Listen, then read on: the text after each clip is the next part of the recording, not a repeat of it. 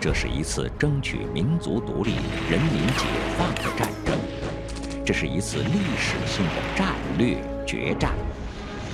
他是英雄的礼赞，他以辉煌战绩奠定了全国胜利的巩固基础。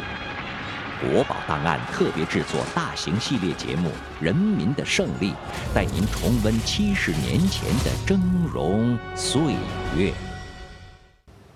平津战役期间，在解放天津的战斗中，人民解放军仅用二十九个小时就攻克天津城，并且俘虏了国民党天津警备司令陈长捷。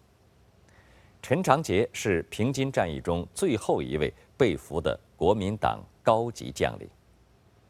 后来，活捉陈长捷成为人民解放军夺取平津战役全面胜利的标志性事件之一。今天我要为您介绍的战斗英雄，就是活捉陈长捷的功臣。一九四九年一月十四日上午十点，天津战役总指挥刘亚楼下达总攻命令。人民解放军从东西南三个方向向国民党守军发起总攻击。由人民解放军第三十八军幺幺二师作为攻打天津的主力师，并且由幺幺二师三三四团迅速向敌警备司令部方向攻击。邢春福和傅泽国就是三三四团二营的战士。一九四九年一月十五日拂晓，经过一夜激战，解放军幺幺二师三三四团逼近敌警备司令部。这张照片就是天津战斗时拍摄的，前方的高楼就是国民党天津警备司令部，就位于今天天津市和平区多伦道与新华路交口处。这座大楼原本是一家百货商场，战前刚被敌人侵占，改造成战斗工室。楼内环境极为复杂。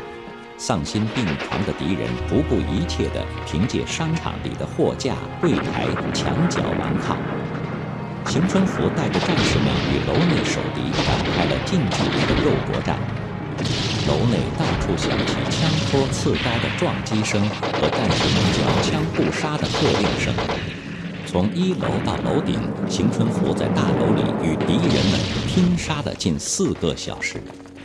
拼死抵抗的敌人终于崩溃了，纷纷缴械投降。后来，在邢春福的个人记功证明书上，清晰地记录着天津战斗中，邢春福共俘虏敌人士兵四百一十八人。然而，邢春福在清点俘虏时，一直没有看到陈长捷的身影。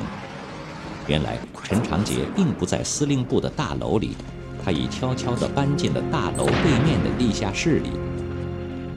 此刻，陈长捷正在跟北平的傅作义通电话，他对着话筒说了一句：“他们进来了”，就放下了电话。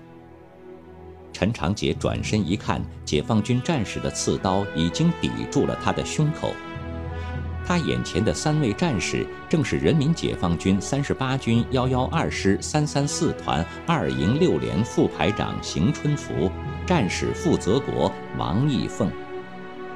陈长捷傲慢地说道：“请你们的高级负责人来谈。”解放军战士大声说：“用不着了，你们已经成俘虏了。你现在唯一能做的事情，就是通知你指挥的所有部队。”停止抵抗，立即投降。于是陈长捷只好下达了最后一道命令：全军投降。据中国国家博物馆副研究馆员常瑞清介绍，邢春福呢和几个战士当时深入到了敌人的指挥中枢，活捉了陈长捷，是冒着生命危险的。这三名战士呢，共同俘虏了国民党七名高级将领。当时敌人的人数还有装备上远远超过了他们。这些战士呢，他们发扬了英勇顽强、不怕牺牲的精神，震慑了敌人。当得知陈长捷被俘的这个消息以后，天津的守敌呢纷纷缴械投降，使战争呢迅速结束，也减少了战争的伤亡。所以，邢春福这个三个战士是功不可没。